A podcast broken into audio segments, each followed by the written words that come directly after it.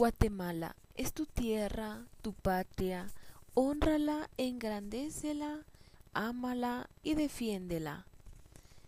Buen día, público conocedor. El día de hoy tengo el gusto de poderles compartir un tema de gran importancia para todos los guatemaltecos y se titula Independencia de Guatemala.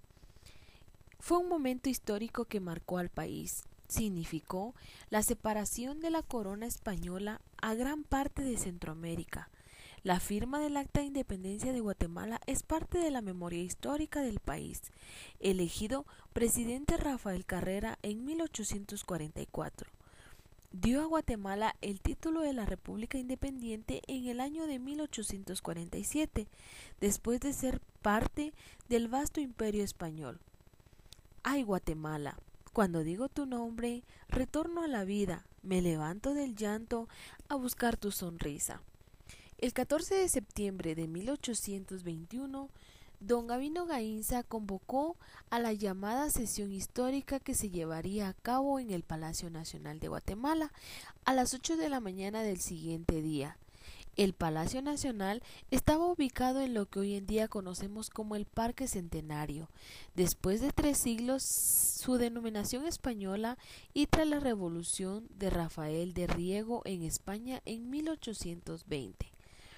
La élite criolla proclamó la independencia de la corona el 15 de septiembre de 1821. Por motivos económicos, el deseo de abrir nuevas relaciones con otros países fue nombrado presidente don Gavino Gainza, quien gobernó hasta el año 1822, el 23 de junio. Guatemala mantiene una debilidad institucional generalizada por la ausencia de normas políticas y medidas de capaces de garantizar el acceso de la justicia. Sectores políticos, militares y de gran interés económico siempre han buscado crear condiciones que les permita optar las instituciones y ponerles al servicio de sus propios intereses. Guatemala tu nombre inmortal.